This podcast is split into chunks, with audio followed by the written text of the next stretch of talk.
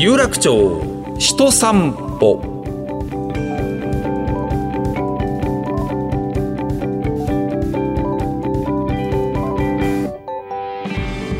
どうもラジオパーソナリティの上柳正彦です。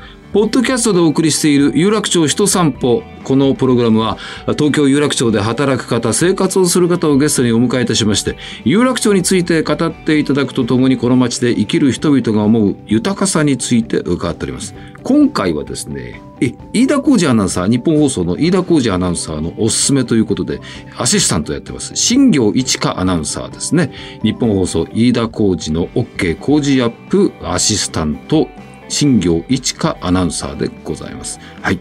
えー、新業アナウンサー、今これ資料見て、ああ、もうそんなに前だったのかという、えー、2015年に、まあ、日本放送アナウンサーになりまして、えー、この時は私、研修の先生をやっていたような記憶があるんですが、まあ、あの、秋田に住んで大学で、まあ、こっち来てるわけですけども、意外とですね、そうですね、例えば、京浜急行の駅の名前が呼べないとか、なんかいろんなことがあったような記憶が今、ふっと走馬灯のように、駅の名前多分覚えた方がいいと思うよ、みたいな話をね、したような気がします。そう、そしてなんでかっていうと、2015年の5月の18日から、掛けあなたたちあなたとハッピーの中継レポーターでもね、えー、登場するということで、各駅を巡りますんでね、えー、駅のこと知っといた方がいいんじゃないなって話をしていましたね、そういえばね、もうあれから5年ですよ。最近はパラリンピックの取材を熱心にやっていますね。えー、パラスポーツの会場に行くとメモを片手に取材をしている姿は必ず見られるという。さあ、この後は日本放送、新業一華アナウンサー登場です。有楽町人散歩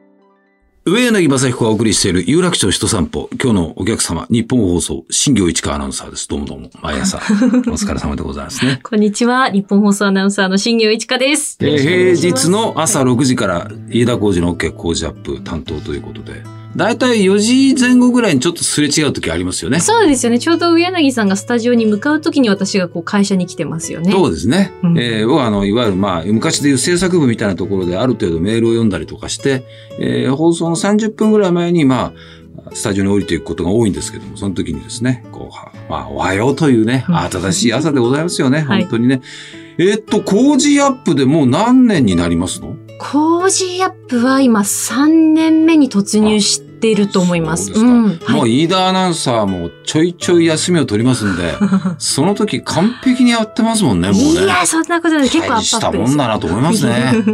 本当に、ね。いっぱいいっぱいです。ねえ。えー、ということで今日よろしくお願いいたします。よろしくお願いします。あの、そういえば、まあ、東京でオリンピック、パラリンピックが行われるということで、で、パラリンピックで、あれは千葉の方に、パラリンピックのあの、バスケットボールでしたっけ？はい、あの、車椅子バスケットボール。車椅子バスケットボール。はい、あれ一緒に見に行きましたよね。行きましたね。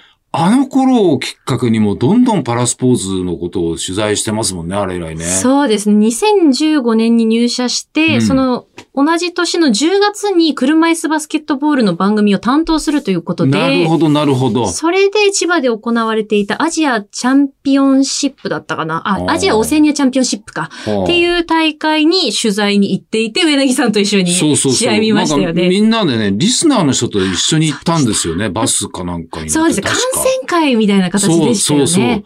それで僕も生まれて初めて車椅子バスケ見て、あまりの迫力と面白さにね、びっくりしたんですよね。本当ですよね。私も初めてあの時車椅子バスケットボールを見たので、そこからもうどんどんハマっていったという感じですね。まあ、あの、東京オリンピック、パラリンピックに関しては、まあ、いろんな考え方もありますしね、何も夏の暑い盛りにという、うん、まあ、意見ももうあるんですが、ああやって、こう、アスリートの方の姿とかお話伺うと、やっぱりなんとかやってほしいという気持ちにはなりますね。経験にいいんじゃないのもう、とはやっぱりちょっとなんか言えなくなりますね、うん。そうですね。やっぱりこう、自分の人生をかけてずっと歩んできて、うん、もう年齢的に厳しいんだけれども、でも東京であるから、もう一踏ん張りすするんだって言って頑張っている方もいらっしゃるので、やっぱりそういう姿を見ていると、開催されてほしいなっていう思いはありますよね。ねまあ、なんとかね、どういう形になるのか本当にわかりませんけどね、うん、これもちょっと、ゴールの地点を目指してずっと頑張ってる方々はね、やっぱいらっしゃるんでね。うん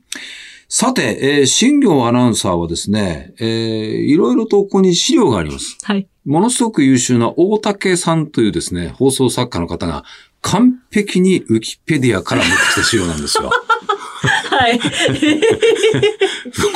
ウィキペディアにものすごい間違いが多いというんで、まあ、ぜひ皆さん、新業一貫とこ、これからいろいろ訂正を一個一個していきますんで、直していただきたいとはい。いうふうに思います。はい。えっと、生まれは東京なんですか？生まれたのは東京です。で、いつ秋田にどうなってるんですかその。小学1年生になる直前ぐらいに、うんうん。秋田に行っているので、これはあの、ウィキペディア情報は正しいと思います。これ正しいんですか？正しいです。はい。合ってます合ってます。ほいで、えーそ、そっからどうなっていくんですか？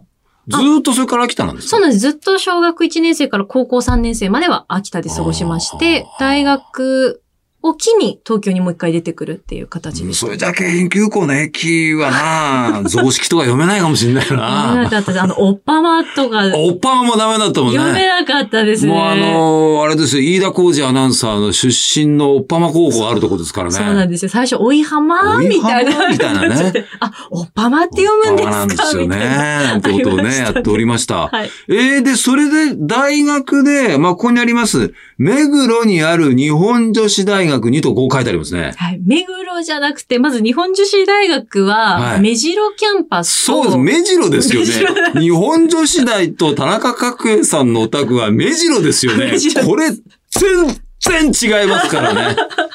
そううんまず、目白キャンパスがありまして、はいはいと、あと西生田キャンパスっていう二つがあるんですよね。はあ、はあはあ日本女子大学にあの、生田っていうと、あの、TBS の緑山スタジオっていうのがね。そうです。あるあたりですね。りますよね。はい。で、なので私はどちらかというとその西生田キャンパスにずっと4年間通っていたんですね。なるほど。もう、目黒でもなきゃ、目白でもないんですよ西生田だっていうことをね、声を大にして言っておきたいですね。はいそしてその後です。はい。大学では放送研究会アナウンス部で部長、DJ ライセンス1級、キャンパス DJ コンテスト、優秀賞を受賞と、こういうふうに完璧にウィキペディアから引用させていただいてるんです。すごいですね。いかがでございますかこれは そして放送研究会はそうなんですけれど、ええあの、部長はやっていなくて、部長ではない。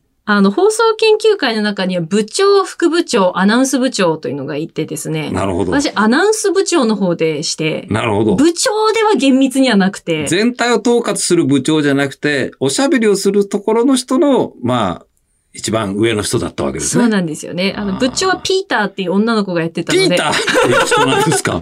いや、あ本名じゃないですよ。あだ名があそうなんだだったんですよ。ああ、うん、なんか、どういう人がやったのかなという、ピーターというあだ名ですね。あだ名のあだ名ですすごくあのかっね。いこいいきなりあだ名言われるとわからないんで、今国際的な交流がいろいろ大学行われてるんで、ああ、そういう人がやってるのかなと一瞬思ったんですけど、それ違うんですね。違います、違います。違。ピーターっていうあだ名の女の子が部長やってたんです。やってたんですよ。なのでピーターですから。ピーターが。だから私が部長って言うとピーターに申し訳ないんですよ。ピーそう、ピーターが違うわよと。そう。ね？だから、部長はピーターって書いといてください、ウィキペディアに。で、アナウンス部長が新業一課だと書いといてください。で、はいピーター、かっこ、あだ名って書いておかないと、びっくりしますからね。びっくりはここを押さえといてください。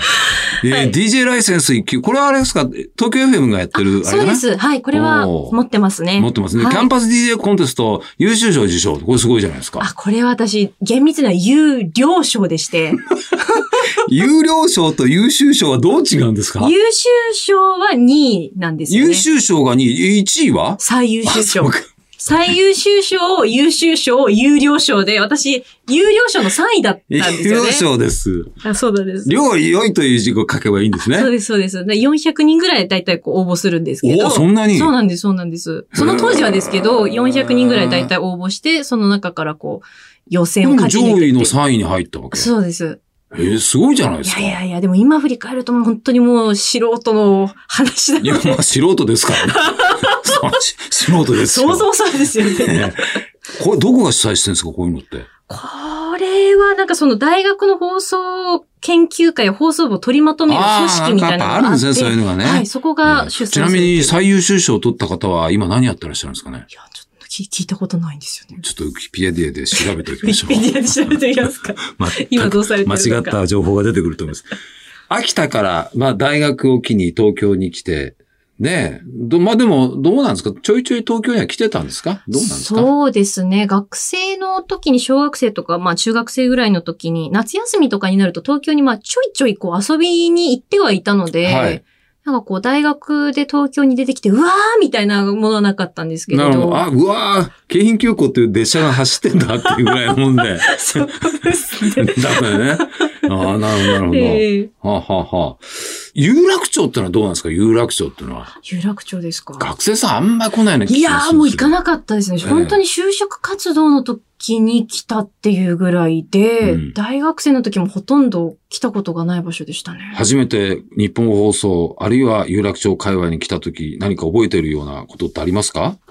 いやーなんかおしゃれなところだなーっていうやっぱり印象で、なあえ、ここで働けるだろうかみたいな一末の不安はちょっとあったかもしれないですね。うん。で、実際に勤め始めて有楽町の街というのは印象的にはどうでしたか？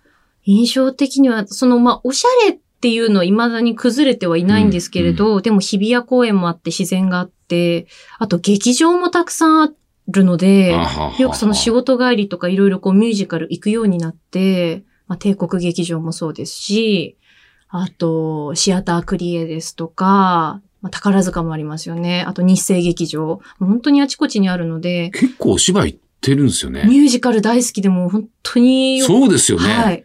俺なんか夕方、どっかでリポートしてたら、あ通りかかったことあるよね。ありました。あの、帝劇の地下を私歩いてて、ミス最後を見に行ってたんですよ。ああ、そうだそうだ。市村正親さんがまあ主演ということでそう出てもらったですよね。出ました。あの、ちょうど金曜ブラボーで。そう、金曜ドラマで、モッチーの番組、もちづきさん、もちづきさんがスタジオ行って、俺がエンディングも外出て行くしたら、なんか寂しそうに地下が歩いてる人がいて、ミス最後ぼんやり見てる。ああ、東京出てきたのかなみたいな感じで、ふっと見たら、新業だったんですよね。そうなんですよね出て。もらいましたね。はい。しかし、多趣味ですよね。ああ、そうかもしれないです。なんか多、趣味ですよね。だって、うんまあ、ミュージカル好きでしょ、はいそれでパラスポーツも熱心に今もね、見て取材してるし、それからなんといってもまあ、んこれ、下手に言うとそういうくくりではないですって言われそうなんですけど、まあ、ゴジラのことが非常に詳しくて、はい。ゴジラは卒論に書いたんでしたっけ？はい、卒論のテーマはゴジラでした。そうですね。んあとは戦隊ものという言い方でいいんですか？ああ、そうです。スーパー戦隊シリーズですとか、まあ、仮面ライダーとか。この辺も、ものすごいですよね。スイッチ、ピュッと押すと、ブブブブリブリブリブリブリブリって、で、なんか、詳しい人同士で、なんか、ブリブリブリブリブリっていつも喋ってますよね。そうですね。すいません、なんか。いやいや、で、あの、これね、残念だったんですけど、日本放送が65周年の時にそういう特別番組をやりましてね、この海外の街の話をしようというふうに二人でオープニング決めたんですけど、結局時間がなくてできなかったんですけども、日本放送は開局3ヶ月か4ヶ月後に破壊されてるって話をしたかったですね、あの時ね。そうですね。あの、ゴジラが公開されたのが、まあ、1954年の11月3はい日。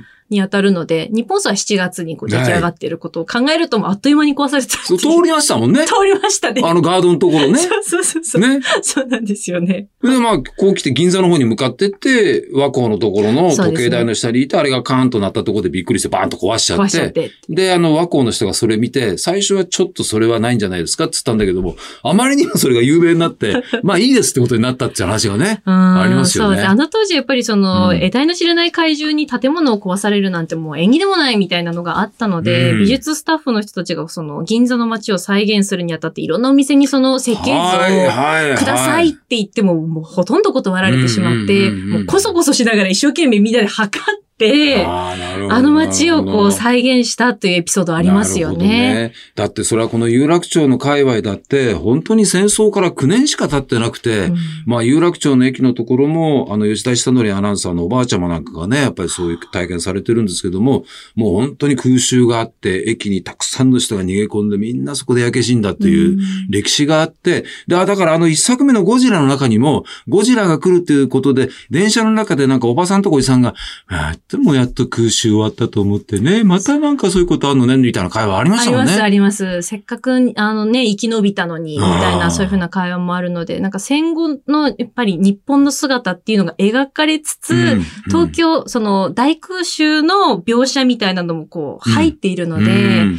戦後10年足らずでやっぱりあの作品ができたっていう部分で、その戦争の時の記憶をが持ってる人たちがゴジラを見て、うんなんかこう信じられる嘘じゃないですけど、うん信じられる虚構として、なんかこうう、ぐっとこう刺さるものがあったんじゃないかなっていうのはそうですよね。思いますよね。また何かの歯車が狂ってしまったら、こういう悲惨なことが起こって街がまた壊滅的に破壊されてしまうかもしれないという、まだそういうことが心の中にすごくあるわけですから、まあ人によっては建物が壊されるとか、なんか焼けてしまうとか見たときになんかフラッシュバックみたいなものを思った人もいるでしょうね。うんまあ、そういう時代に、本当に戦争終わって9年後で、9年しか経ってるのあれが、おまあ、公開されたっていうのはね、すごいですね。すごいですよねまあ、有楽町で言うと、まだ日劇があって、その手前にが、ね、まあ、当時の国電のね、ガードがあって、あそこをゴジラがドーッと通っている時に、尻尾一振りでこんなビルがあっという間に壊れますからね。ねそうなんですよね。ねうんはい。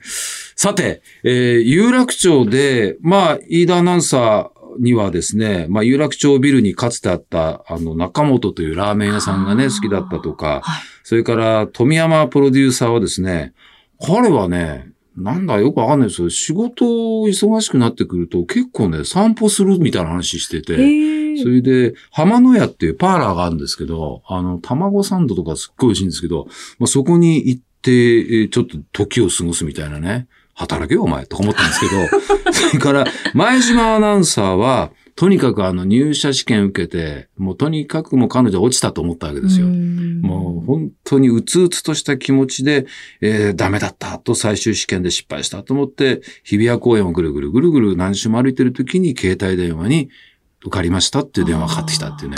そんなエピソードああるんですけど、ここでやっぱり、どんといいエピソードいただきたい。本当にそう、ちょって言われると難しいんですけど、はい今はちょっとこう、やっぱりなくなってしまったんですけれど、はいあの、東宝はいのツインタワービルのおうほうほう。地下ほうに、ほダイアナっていうクラブがあって、う。ああ、ありましたね。あそこが結構思い出の場所で、おあの別に夜な夜な行ってたとかじゃないディスコってあ、そうです、そうでです。しかも、うん。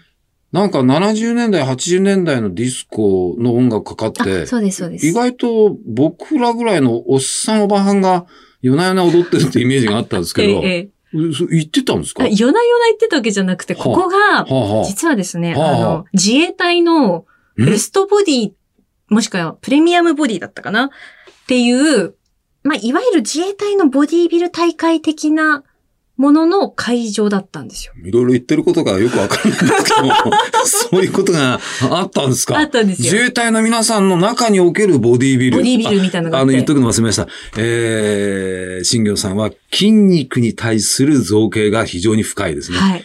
筋肉の部位を全部言える人ですからね。そうですね。あの、筋肉のこと知ってますか？検定の3級を持っております。そうですね。で、まあ、ボディービルの大会行ってね、はい。えー、叫んでましたもんね。あの、渡辺和弘デスクっていうのはボディービルやっててね。はい。その大会一緒に見に行ったことありますね。行きましたね、柳さんと。本当になんだっけ？なんだ、レンレンガが乗っかってるじゃねえや。あの、切れてるとか、肩がメロンパンとかあるんですよね。本当に言うんだと思いましたね。私ポカーンと口開けて見てたんですけども。はあはあはあ。それで？それが、あの、そのクラブダイアナで行われていて、私2年連続で、そのダイアナに行って見に行ったんですよ。はあはあ。で本当にクラブのこう、ズンチャカしてるっていうよりは、うんこう、なんですかね、国を守る筋肉みたいな感じで、こう、自衛隊員の皆さんがこう、筋肉を披露してくださって。必要な、本当に筋肉の鎧をつけてるわけですもんね。そうですね。方々はね。で、なんか投票用紙にこう、どの筋肉がいいみたいなことを書いて投票したりするんですけど、それで大体私がこの筋肉だっていう筋肉は結構いいところまで必ずこう残って、あ審美眼があるわけですね。そうなんですよ。うんで、その、最初、一番最初見に行った時に、あ、この人の筋肉いいな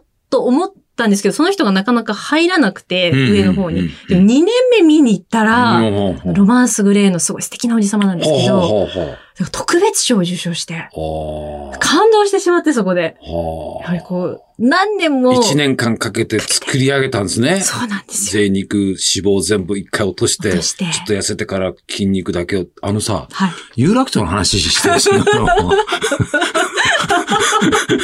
そうですよね。気づいたら、筋肉の話ですね。まあ、このように、この方の興味、関心のあるものというのはもう多岐にわたってですね、まあ非常にあの、ガッツもありますしね、根性ありますし、えー、みんなに愛されている、えー、ね、アナウンサーでございますんで、一つ、これからもよろしくお願いいたします。しますじゃあ、あの、一回ここで締めまして、はい、えー、いろいろと皆さんにね、やっぱり新業アナウンサー、こういうことやってますっていうのをちょっとエンディングのところでまたお話を伺っていきたいと思います。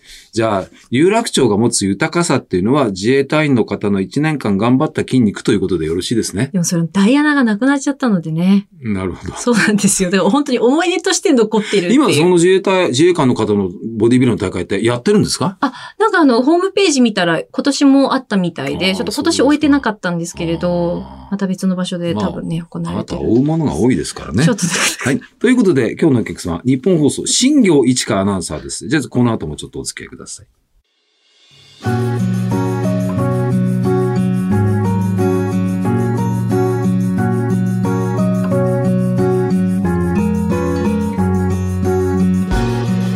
本放送、新業一華アナウンサーですが、いろいろとね、えー、やっているもの、じゃあ改めてご紹介よろしくお願いします。はい。えー、まず平日、月曜日から金曜日まで、朝6時から8時まで、飯田浩二の OK 工事アップという番組を担当しております。はい、えー、そして、えー、毎週土曜日の夜10時から、鈴木亮平 Going Up という、これはパラスポーツの魅力をお伝えする番組なんですこの番組も結構長いですよね。長いですね。リオパラリンピック終わって、って2016年の10月にスタートした番組なので、結構長いですね。はい。はい。えそしてですね、ウェブの記事も書いておりまして、はいはい、新業一華のパラスポヒーロー列伝というものなんですけれども、不定期で書いてるんですが、パラスポーツのまあ現場、選手、いろいろこう取材したものをまとめて、あの、記事にしてアップしてますので、写真とか文も全部自分で書いてますので、はい、えよろしければご覧になっていただければと思います。はい。そしてなんといっても、ラジオチャリティーミュージックソン今年も12月の24日正午から20時間、えー、キスマイフット2の皆さんとストーンズの皆さんとお送りするんですが、初めてのアシスタントですね。はい。あの、入社6年目にして初めて、えー、ラジオチャリティミュージックソンのアシスタントを担当することになりました。はいとにかくもう体調管理に気をつけて、そうですね。本番を無事に迎えられるようにしたいと思います。今までのまあ歴史40数回ありますけども、はい、初めてのもう経験ですからね、うん、こういうコロナ禍でやるというのがね、はい、まあちょっと本当にどういうミュージックスになるかはわからないですけども、新業一華アナウンサー頑張ると思いますんで、一つ皆様方の温かい心の方もよろしくお願いいたします。お願いします。さて、えー、このプログラムのメインプロジェクトは、有楽町歌作り計画です。有楽町の新しいテーマソングを生み出そうということで、エントリーしていただいたたくさんの楽曲から5曲までが絞られております。えー、今後のリリース情報を順次公式サイトでお伝えしてまいりますけども、まあ、とにかくみんないい楽曲ですね。コーツつけがたくてね、ちょっと困ってますね。私なんかね、本当にどれが選ばれるんだろうと思ってるんですが、まあ、詳しいことは有楽町歌作り計画で検索すると、えー、曲の方も聞くことできます。見ることできます。日本放送のホームページのバナーからもリンクしております。ということで、お時間です。次はどんな方のどんなお話が伺えるでしょう。お相手、上柳正彦でした。シンガーアナウンサー、どうもありがとうございました。ありがとうございました。